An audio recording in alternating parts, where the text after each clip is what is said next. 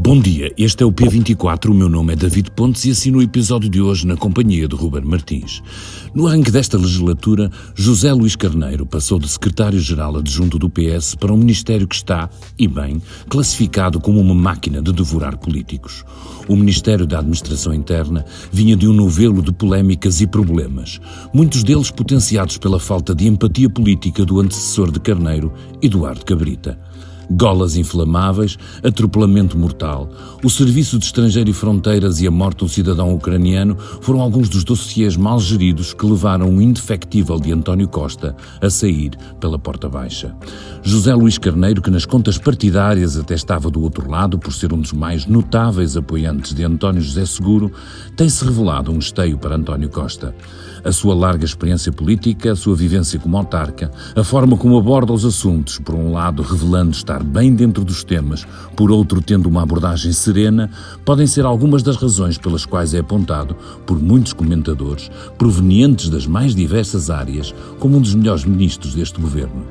Já foi assolado pelos fogos na Serra da Estrela, pela remodelação do CEF e os atrasos nos aeroportos, pelo cerramento sem aviso de esquadras, pelas ligações das polícias ao discurso de ódio, pelo dossiê Ciresp. Umas vezes titubeando, outras vezes mostrando capacidade de decisão, mas quase sempre sem manchar a imagem de discreta serenidade que lhe tem valido elogios com uma série de temas sempre sobre o foco da agenda política, José Luís Carneiro, Ministro da Administração Interna, é o convidado desta semana da Hora da Verdade, um programa da Rádio Renascença e do Público numa entrevista conduzida por Helena Pereira e por Celso Paiva Sol. Antes do comentário, vamos ouvir alguns extratos. Sr. Ministro, estamos praticamente a mudar de ano, é uma boa altura para lhe perguntar: o fim do CEF já tem data? Essa é uma pergunta que se concentra naquilo que foi, de facto, um dos temas mais complexos que tive que gerir até ao atual momento. E uh, felizmente julgo que encontramos uma solução que é uma solução que agrada não apenas àqueles que são os seus trabalhadores, eh, mas também que eh, confere eh, sentido prioritário e estratégico às, ao contributo que os trabalhadores do Serviço de Estrangeiros e Fronteiras podem continuar a dar nas diferentes forças de segurança do nosso país. O que está previsto é que nós, até final do ano, tenhamos a estrutura legislativa preparada. Aguardamos agora a proposta da Sra. Ministra Adjunta dos Assuntos Parlamentares, que pôde eh, por aquilo que é do nosso conhecimento, ter uma reunião muito construtiva também com uh, o Sindicato Representativo da Carreira Geral. Isso uh, para a criação da APMA, Agência Portuguesa para a Migração e Asilo. Depois uh, é preciso constituí-la. Sim, mas eh, permita-me, portanto, a reestruturação dos serviços de estrangeiros e fronteiras tem duas dimensões. Uma dimensão, eh, digamos, que procura separar as funções eh, policiais e de segurança das funções de natureza administrativa.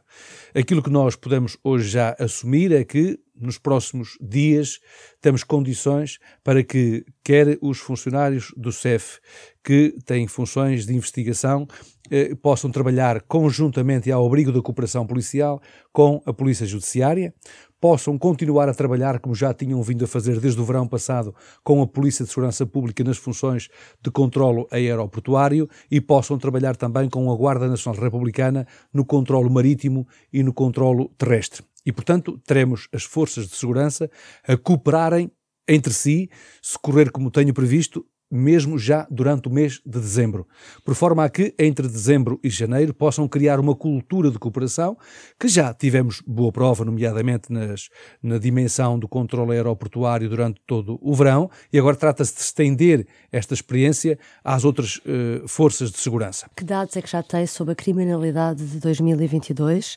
Uh, serão dados provisórios, mas com certeza que já tem uma, uma visão global sobre se aumentou, diminuiu e que tipo de criminalidade, que tendências, o que é que mudou?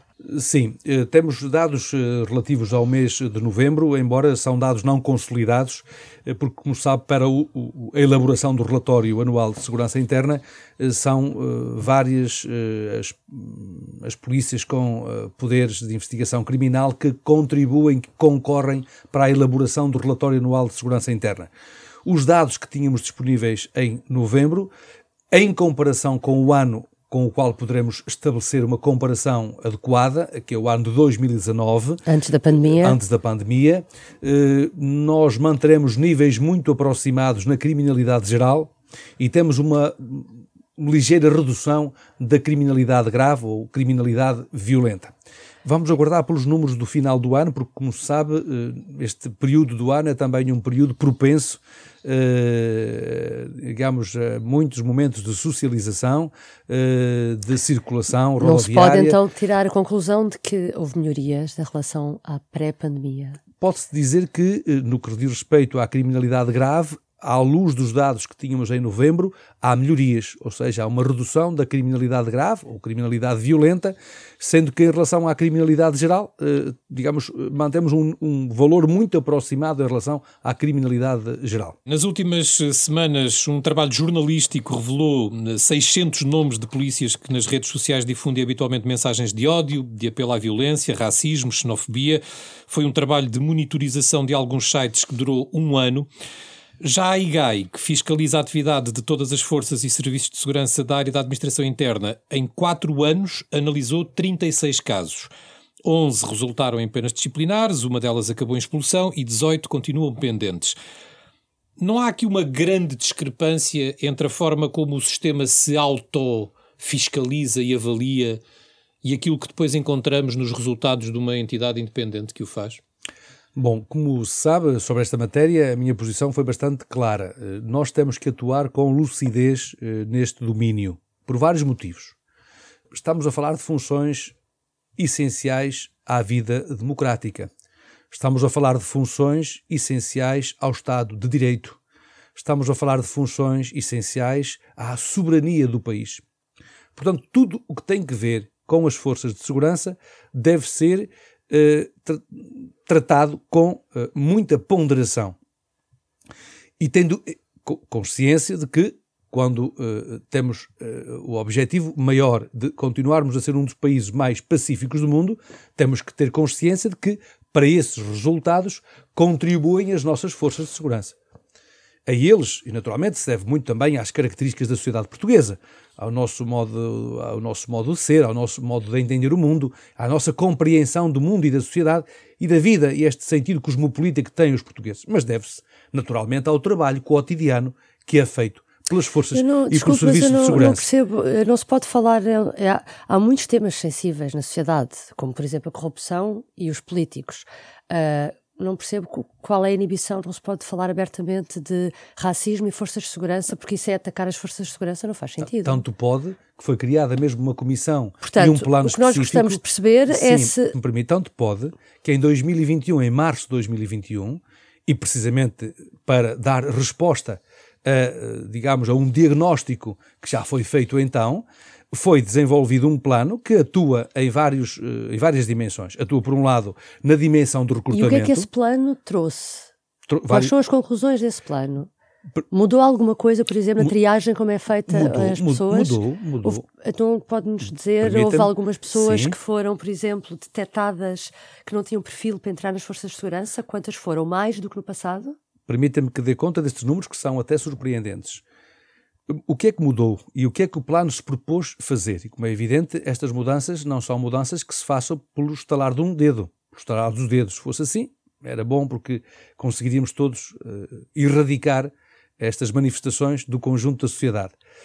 Porque temos que olhar para o conjunto da sociedade quando olhamos depois para as suas expressões nas instituições. Em vários domínios. Por um lado, no domínio do recrutamento, houve mudanças bastante importantes, nomeadamente nos conteúdos que uh, hoje são tidos em consideração na avaliação psicotécnica que é feita aos uh, àqueles que são candidatos ao desempenho de funções nas forças de segurança. Em segundo lugar, no domínio da formação, e também aqui no domínio da formação, em todos os níveis de formação, foram introduzidos novos conteúdos relacionados com os direitos humanos, ah, ah, com a cidadania e com os valores há constitucionais. da PSP que ficam, que não têm os candidatos todos. Uh uh, que deviam ter, porque há pessoas, primeiro há menos candidatos e depois há pessoas que chumbam nesses exames. Isso, uh, está a dizer que esse facto também se prende com a maior, a maior exigência? Com certeza. Não tenho dúvidas que os mais de 5 mil candidatos que ficaram pelo caminho nas provas de seleção na Guarda Nacional Republicana e os cerca de 2 mil até 2021, porque não tenho os dados atualizados 2022, que ficaram nas provas psicotécnicas, tem muito que ver com a avaliação da sua inadequação para o desempenho de funções, nomeadamente em relação ao entendimento que muitos desses candidatos têm em relação a valores que são considerados fundamentais. Gostávamos também de ir à proteção civil. Nos últimos dias assistimos a, àquilo que se passou na área da Grande Lisboa com várias inundações e eu gostava de lhe perguntar se uh, percebeu uh, por que razão é que a proteção civil não emitiu uh, avisos à população através de SMS perante o um alerta laranja. Bom, eu posso responder de acordo com, com as informações técnicas que estão disponíveis e, portanto, de acordo com as informações técnicas que estão disponíveis, como é do conhecimento público, o IPMA eh, emitiu a sua informação. Como sabe, o IPMA eh, é uma entidade com competências científicas e técnicas que contribuem, por exemplo, para a informação europeia relativa a, às condições meteorológicas e, portanto, é uma entidade eh, credível eh, cientificamente uh, reconhecida em termos internacionais, em função dos uh, avisos que foram emitidos por parte do IPMA, a Autoridade Nacional de Emergência e Proteção Civil efetuou aquilo que costuma efetuar, que efetuou os seus, os seus avisos. Os avisos da Autoridade Nacional de Proteção Civil são comunicados para as autoridades municipais de proteção civil. E as autoridades municipais de proteção é civil. Decidem se mandam em, SMS ou não? Em, em, função, em função do nível de risco identificado até uma determinada hora, atuaram, e devo dizer que atuaram. Não, em, mas eu aqui estava. Atuaram em, eu aviso em, à população que é uma coisa muito importante. Que é, perante, em cooperação. É os cidadãos perceberem que tem uma entidade que os protege e que numa situação de risco uh, tenta avisá-los. Portanto, sim, sim. Há, há, muita incredulidade sobre uh, que circunstâncias foram estas uh, em que, perante estes avisos, a Proteção Civil não mandou um SMS à população. E eu lembro que neste fim de semana houve um alerta laranja para os distritos do norte do país e houve, já houve esse Há uma SMS. condição para que possa acontecer essa, esse aviso por via de SMS. A informação técnica de que dispõe, mas depois poderão obter, porque isso é uma informação que tem uma natureza eminentemente técnica. A informação que me é dada do ponto de vista técnico é que é preciso um tempo mínimo eh, indispensável para que se possam direcionar os avisos à população para determinados territórios, para determinadas regiões. Isto é para efeitos de envio de SMS. E que, digamos, o aviso, a passagem do aviso amarelo para aviso laranja, não foi em tempo, em condições de tempo suficientes para que se pudesse ativar para os territórios municipais específicos. Por isso mesmo, o que me é transmitido pela Proteção Civil é que se realizou uma conferência de imprensa às 8 horas da noite, quando se teve a noção de que, afinal, o fenómeno meteorológico em causa ia para além daquele que era o aviso que tinha sido feito, salvo pela manhã, por volta das 8 Viu da manhã. com certeza as declarações do Presidente do IPMA, muito enérgicas, a dizer que fez o alerta na, às 9 e meia da manhã uh, e que a Proteção Civil até ao início da tarde não fez nada. Somente, neste caso, o Sr. Presidente do IPMA e o Sr. Presidente da Proteção Civil poderão explicar e responder a essa questão. E o, o IPMA questão. sugere Aquilo também que... que haja uma melhoria nos protocolos de comunicação. Sim, mas eu acho que isso que é possível e é desejável. Aliás, nós já tínhamos esta, digamos, ilação dos incêndios do último verão, ou seja, é possível cada vez mais, nomeadamente com a utilização da inteligência artificial, podermos uh, direcionar mais uh, a tipologia de mensagens. Porque quando, por exemplo, nós tivemos que terminar em termos nacionais Uh, o, o, o, tivemos que recorrer mesmo à determinação da situação de alerta em termos nacionais, é evidente que a situação de alerta em termos nacionais não incide da mesma forma em todos os territórios do país. A mesma coisa acontece com a declaração de contingência. E agora e porque tínhamos é que que, tínhamos esse, que, essa força para fazer porque, essa revisão de protocolos? E, porque tínhamos que, e porque tínhamos que diferenciar a, eh, a, a metodologia e, sobretudo, uma atuação mais eh, direcionada para territórios de em concreto, é que efetivamente já tínhamos uh, decidido, por altura do pós-incêndios uh, de verão, estamos a falar por volta de setembro, outubro, sobre a necessidade de uh, utilizarmos a inteligência artificial no direcionamento desse tipo de informação e é um aperfeiçoamento que os sistemas de proteção civil devem fazer. Permita-me, contudo, dar conta do seguinte: nós nunca nos podemos também colocar sempre centrados nos efeitos dos fenómenos devemos nos concentrar nas causas dos fenómenos. E é muito importante concentrarmos esforços Sim, a, a, procurar a compreender as causas. não se concentra devemos nas com, causas. Devemos, devemos com, com, a proteção nós, civil sim, ajuda as pessoas. Mas nós, sim, nós estamos cá, como se tem visto e tem feito, e devemos dizer que a proteção civil tem feito um esforço imenso, como bem sabem todos, para procurar em circunstâncias muito difíceis, que serão cada vez mais difíceis. Veja que em relação aos incêndios florestais, hoje a União Europeia reconhece que, que um país, por si só, não consegue responder à complexidade dos eh, incêndios, quer no presente, quer no futuro. Bom, o que significa que, em função das alterações climáticas e em função das alterações que temos vindo a conhecer nos fenómenos naturais, nos fenómenos de risco, é essa a razão pela qual temos em curso o desenvolvimento de uma estratégia nacional de proteção civil preventiva, porque tem que ver precisamente com uma capacitação dos cidadãos, com uma capacitação das instituições nos seus diferentes níveis, desde as autarquias de freguesia até aos municípios, às comunidades intermunicipais e regiões, tendo em vista precisamente termos um sistema de proteção civil mais robusto e capaz de antever é aí que entra a tecnologia e que entra a transformação tecnológica ao serviço da segurança, porque eh, é possível hoje utilizar tecnologia, e é o que temos vindo também a fazer nas melhorias que foram introduzidas na ANEPS, para antever riscos, antever ameaças e pré-posicionar os meios uhum. para nos protegermos enquanto cidadãos. Mas não tenhamos também dúvidas que há sempre eh, uma responsabilidade de todos enquanto sociedade, nos diferentes níveis de responsabilidade, eh, em relação a fenómenos desta natureza. E agora é tempo para a análise com o editor de Sociedade, Pedro Salles Dias. Eu destacaria dois pontos na, na entrevista que, que o Ministro da Administração Interna nos deu. O, o, primeiro, claro, iria para aquele ponto que é de maior atualidade e que tem que ver com as uh, recentes inundações uh, em Lisboa. O, o, Ministro da Administração Interna concorda com o Presidente do, do IPMA quando ele sugeriu uma melhoria nos protocolos de comunicação e, e José Luís Carneiro diz que não só acha que é possível, como é desejável ter estes, esta melhoria uh, através até de, de inteligência artificial. Uh, reconhece que é necessário uma melhoria nos, nos avisos da, da Proteção Civil. Mas não diz mais do que isto para comentar o que aconteceu e mantém sempre uma postura precavida, que aliás lhe pauta eh, a sua atuação política normalmente. O, depois, em segundo lugar, fala também das, das forças policiais, sendo também cauteloso, mais cauteloso do que aquilo que foi o diretor da PSP numa recente entrevista que nos deu, e quando disse que eh, o diretor da PSP deveriam ser encerradas as esquadras da PSP em Lisboa e no Porto e transformadas em grandes divisões numa reestruturação urbana. José Luís Carneiro, também precavido, diz que concorda em parte, mas noutra parte não concorda. Diz que só fecharão esquadras quando sentirem que os autarcas estão confortáveis com essa decisão. Em segundo lugar, claro, como não poderia deixar de ser, fala também das recentes notícias que dão conta de, de 600 polícias nas redes sociais, em mensagens de ódio e, e crime, e crime no, no Facebook e noutros, noutras redes sociais. Uh, nesse caso, também, precavido, mais uma vez, como é o seu timbre, uh, diz que é preciso cuidado, é preciso atuar com lucidez neste domínio e questionado se será que a IGAI não poderia também ter apanhado mais casos relativos destes, uh, prefere esperar. Diz que é preciso ver o que é que o inquérito da IGAI vai, vai encontrar e o inquérito do Ministério Público também vai encontrar.